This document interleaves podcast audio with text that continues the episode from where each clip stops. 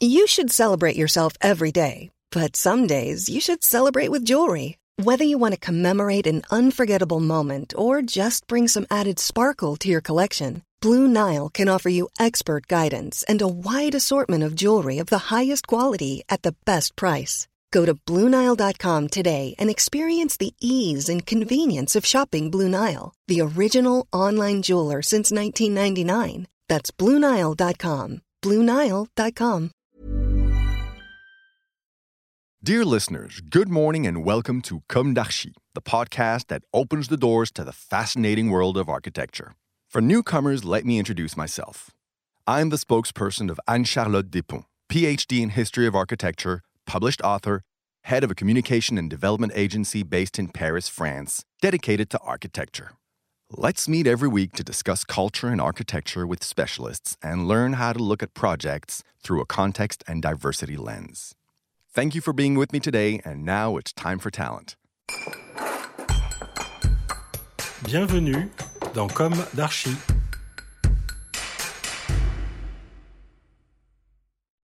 Hi everybody, good afternoon, Gary Shelley. Hello, good afternoon.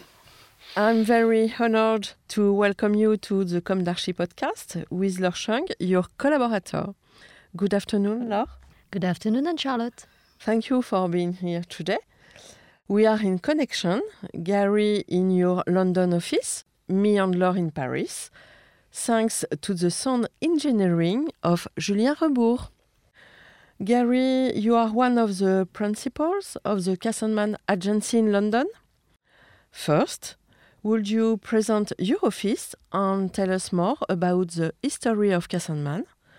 Would you give us some news of the two founders, Dinah Casson and Roger Mann?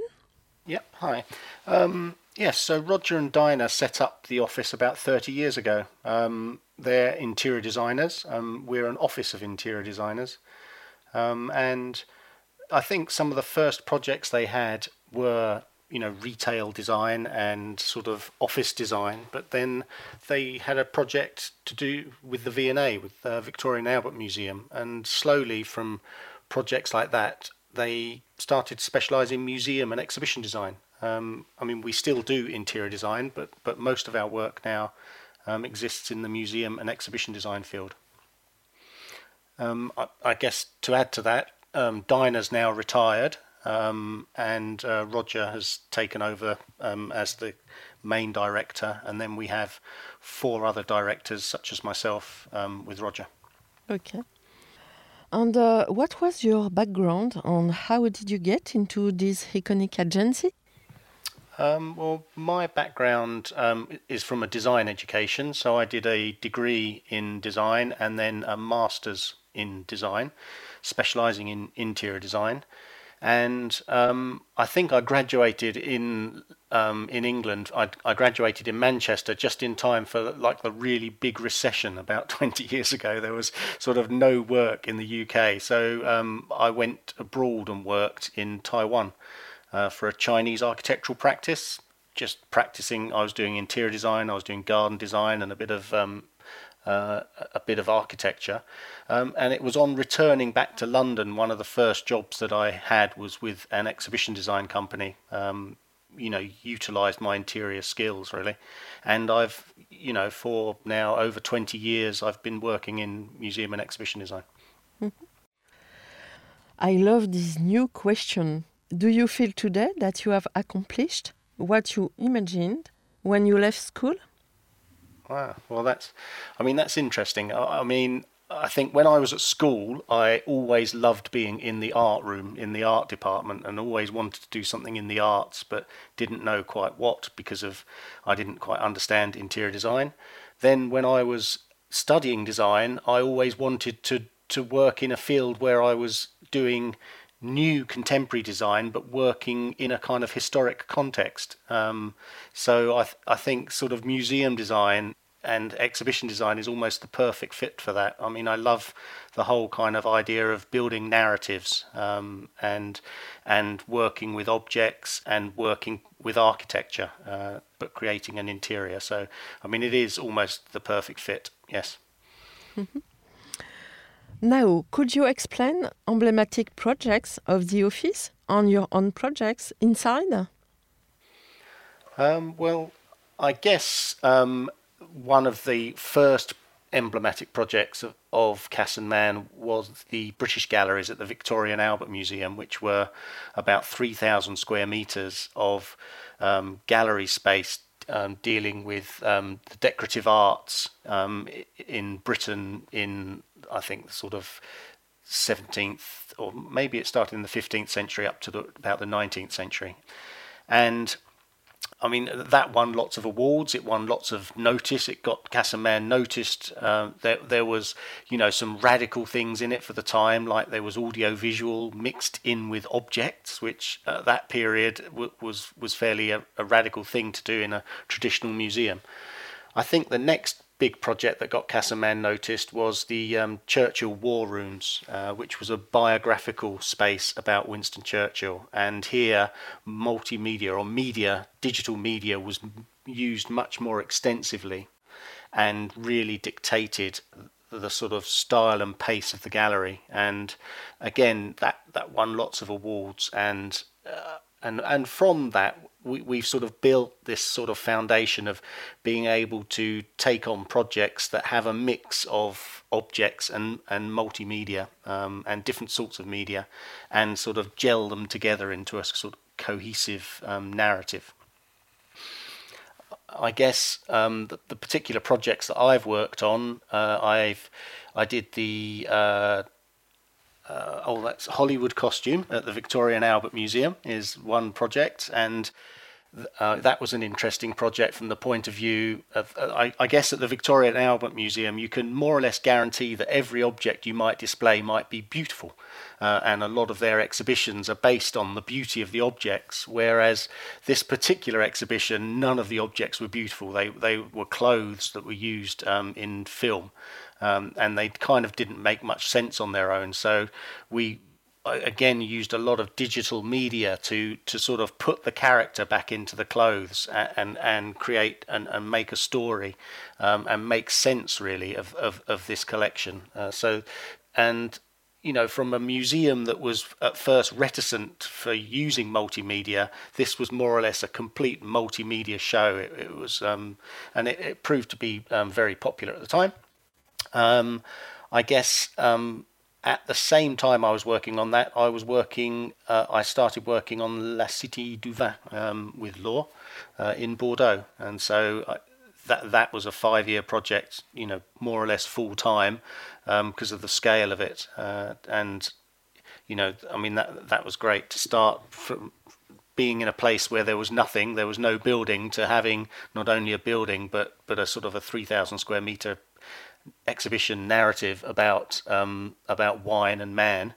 And I've also worked on the Natural History Museum, the, the hanging of the whale in the main space of the Natural History Museum in London. And I generally work around the office as well. I help out on concept ideas and um, pitches. So, uh, you know, we, we just don't sort of fence ourselves off into one particular project. We, we, take responsibility for individual projects, but we still work across the board and sort of help each other out if and when necessary on other projects.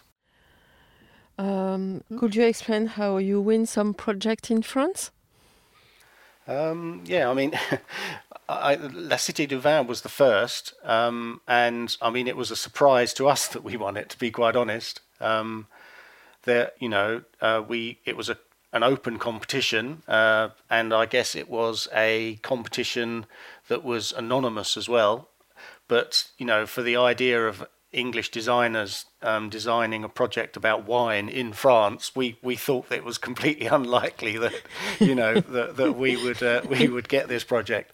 Um, I think we probably had a very good translator that disguised the fact that we were maybe English um, for, for our documents, but um, uh, you know, I, I, this idea of level competitions, I think, helps us quite a lot. Uh, you know, and uh, it it was just a project I think that really appealed to us. Uh, we'd started working on a few projects like it. This idea of projects that are about ideas rather than about collections, about museum collections, and um, we, had been exploring a few projects along that line that we, we, we hadn't won, and then when the one came up in in France, we we put a lot of effort into it, um, and I think, you know, I think that there's that there was a certain uh, thinking um, and the and sort of way we were designing that I think appealed to the client. And I think a couple of those things that appealed to clients in France was how we were working with the architects and how we were working with the architecture, and that there was a synthesis between us and the architects. Um, and um, I think the other thing that might have appealed was just the fun that we had with it, that we really, you know, imaginatively really went for it, um, and I, you know, I, I, think that's how we won that project. Um, Certainly, English people are the best wine lovers all over the world. yes, we've got the reputation of being the, one of the biggest import markets for wine. I think, yeah, and uh, and I think also historically, I, I, guess the relationship between the UK or Britain and Bordeaux, you know, there's a, a, a historic relationship there that goes back to, you know, Richard the Lionheart, um, you know, the Plantagenets and um, and trade from then on. Um, Good. And um, what is the main differences between the interior design and the scenography? Uh, I, think how how we work is um, as interior designers. I think we're very particular about materiality and form, and and we pay a, a close attention to that. And and say at, like at La Cité du Vin, we tried to make forms that were representative of of each of the subjects that we were um, exploring, each of the subjects that we were presenting, and those forms have, um, you know, it's just not a shape that you see it's a texture that you touch it's the materials that you can see that it, um, that it's made from but then it's also the media and how the media works in that uh, particular piece of furniture or that particular space that I think distinguishes you know one of our projects that you have this synthesis of you know object space furniture material and media um, all to try and harness this uh, all these tools in the service of, of the narrative and, and the idea that needs to be communicated um, to, to the public. Mm-hmm. And one of the main challenge, uh, if uh, I have to add to this project, is that that needs to be 20 module that we design that should all looks different with uh, different approach and different um, experience. Mm. Yeah, I mean, it was hard not to run out of energy on some of those meetings that you would get, you know, day two of the meeting and you're still only on module 11 or something. And you, you think, wow, I've got another, you know, so, you know, the, uh, but I think it was, yeah, the difference of each module. Um, and, uh, you, you, know, the, I guess the fun we had with it, we, you know, there's there's sometimes a lot of humour in our work, and I think that sort of helps with communication, um, you know, to, to the public. Mm-hmm. What do you think are the main differences between the English and French working methods? Ah. Yes, well, I mean, well, the main dif- difference for us is that we're a kind of medium sized office. And uh, as far as I understand in France, I don't think there's sorts of an office that's our size. You either get quite small offices or you get very quite large offices. Um, and so when we are often competing against other French companies, they, they seem to be often groups of um, co-contractors you know, they, they would put um, a group of uh, individuals together, whereas we're actually an office of 20 um, that, uh, and 20 people that have worked together for a long time. And we feel we have quite a lot of creative capital and a sort of synthesis of the way that we work um, together. I, I, think, you know, that that's, that's one of the differences. Um, I think when actually on the ground working on projects in France, um, there's I think there's a difference in the amount of trust uh, and the amount of responsibility you get as a designer in France compared to maybe the UK.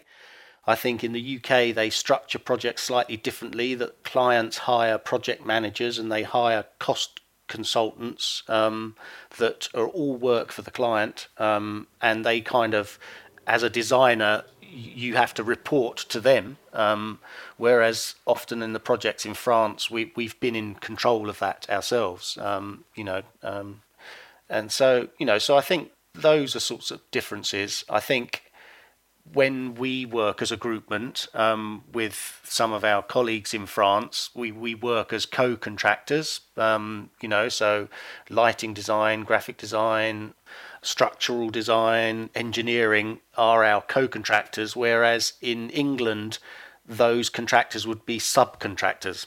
So, sort of in the UK, you would take responsibility as the lead designer for all your other um, subcontractors, whereas in France, it's more of a collaboration. Um, so, you know, both projects have their both ways of working have their good points and bad points. Um, it's just in you know interesting that, that, those sort of slight differences.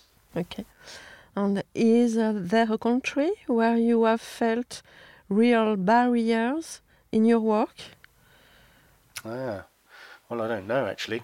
I'd like to think there isn't. I mean, we've um, you know, I I think it's to us it's a surprise, but it's a very nice surprise that we get on very well in France. Um, you know that we we seem to like work. We like working there, um, and clients like our work. Um, I don't think in any of the other countries that we've worked in we've had such a surprising rapport with um, you know with the with the country that we, we work in. And you know and it, it's not like we feel that we're French or anything. We still feel sometimes very British when we're in France. Um, but but that's you know in in some ways doesn't stop us. It, you know it's still you know there's some things that we don't understand about contract scenarios and things in France but but but it still is and you know Laure's obviously there she helps us out tremendously on that sort of front. Um, but I I think um, I don't think we've worked in other countries as successfully as we, we work in France. There seems to be something there, some some mysterious factor um, that maybe we shouldn't um, look too deeply into. I think but you know um, it is great. It might be a barrier of about languages, but languages is is not a real barrier. Mm. And I have to add that creativity for us there's no barrier at all. Mm -hmm. It's not limited with um, countries. I think when we started La Cité du Vin, I, I think I was using Google Translate. I, I, think it was. I think the client thought we were complete idiots. it was, but you know, it's a.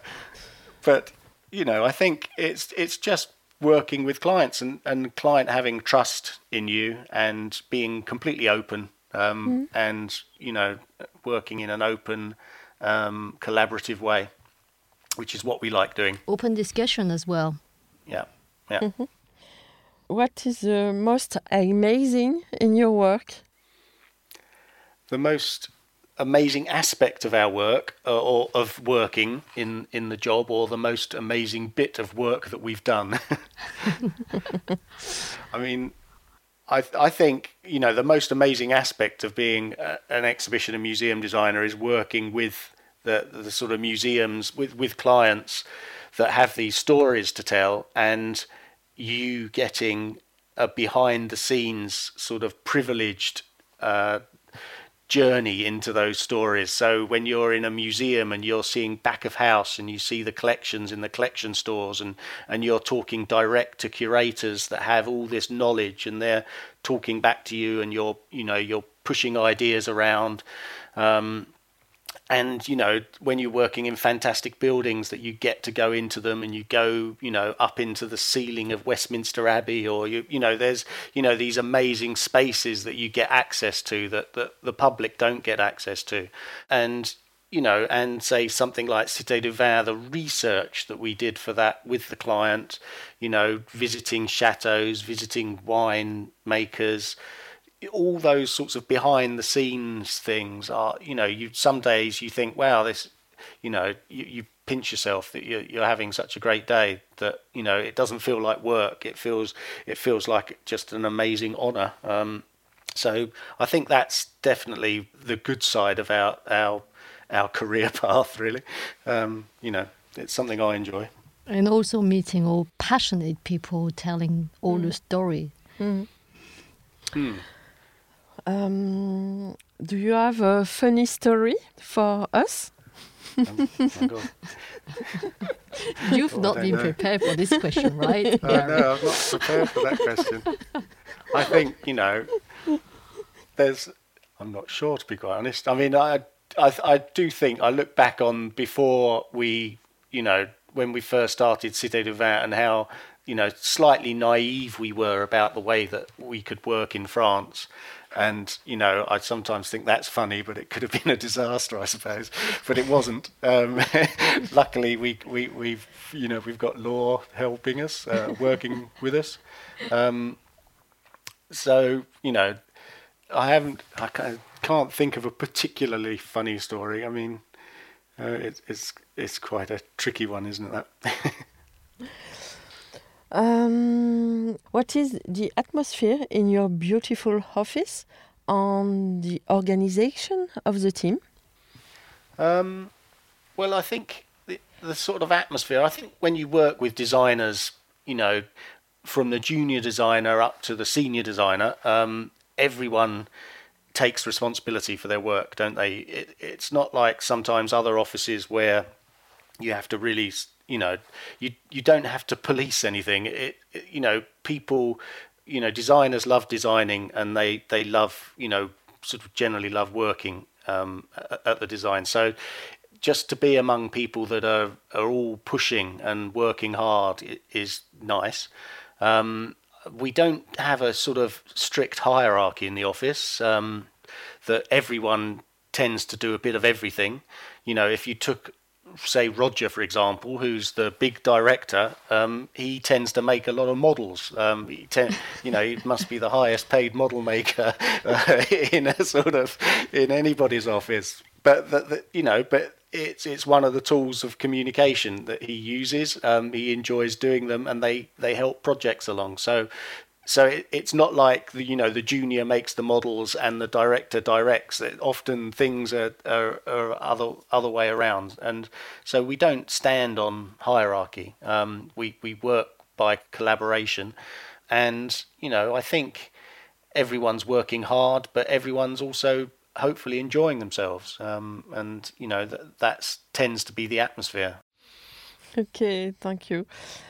Um, what is your feeling about the scenography in the future because of the frugality subject on sustainable design too? All right. I guess um, there is going to be a post-COVID world, but museums are going to have to face this and still move forward. So there will still be projects.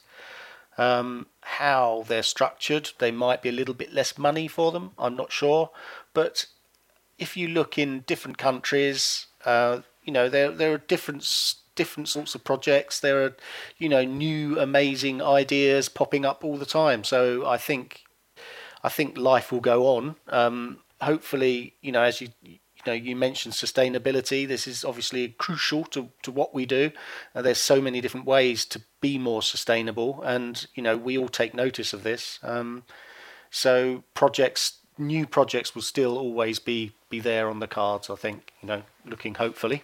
Um, You know, if if anything, lockdown has proved you know people are desperate to go and do things. You know, and you can only do so much in on screen and at home, and people want to get out and do real things. You know, see real objects, be in real spaces, mix with other people, um, and you know, museums are, are perfect for that, really.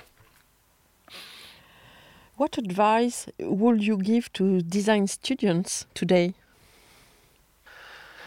Oh gosh. Um, Design or scenography students?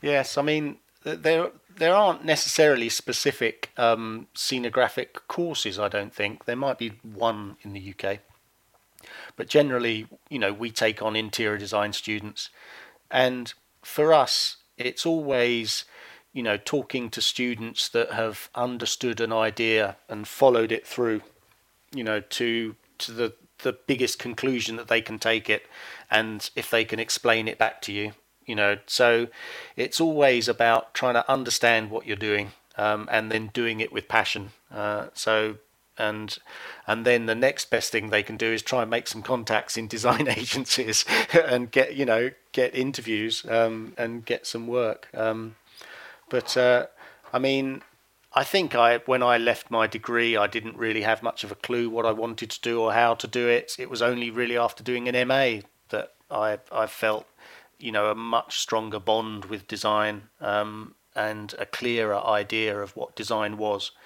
Uh, so sometimes to students I say stay being a student because um, it's you know you can the more you learn the better. so anything else? The last um, word?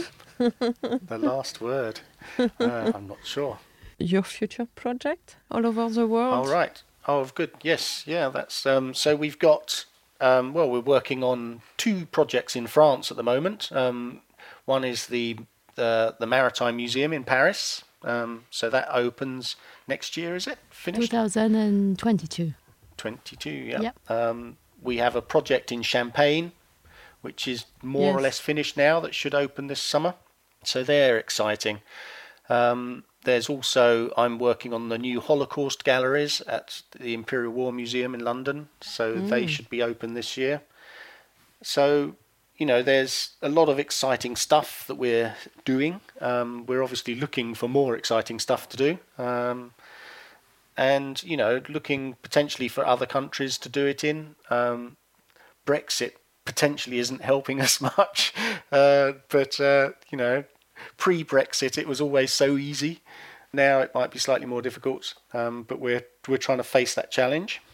Mm-hmm. So and we are probably looking for more projects in France then. In France, definitely. um, many, many thanks, Gary and Laure, for your confidence. I wish you the best and for your beautiful office.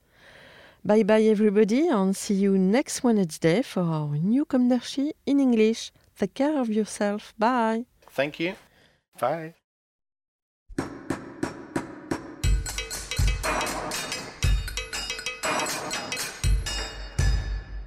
Thank you for listening. Don't forget to tune in to our previous content on Instagram at Comme d'Archi Podcast. If you like it, make sure to promote the podcast by giving it five stars on Apple Podcast and adding a comment or on any of your favorite podcast platforms.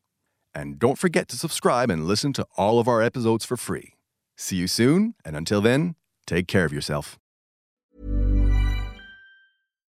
When you make decisions for your company, you look for the no brainers. And if you have a lot of mailing to do, stamps.com is the ultimate no brainer. It streamlines your processes to make your business more efficient, which makes you less busy. Mail checks, invoices, legal documents, and everything you need to keep your business running with Stamps.com.